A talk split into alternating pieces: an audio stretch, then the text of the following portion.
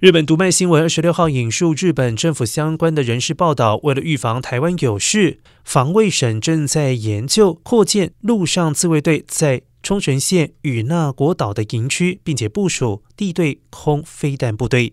与那国岛距离台湾仅约一百一十公里，是日本各离岛以及外岛中和台湾最接近的岛屿。如果在岛上部署飞弹部队，将可进一步的强化日本西南地区的防卫体制。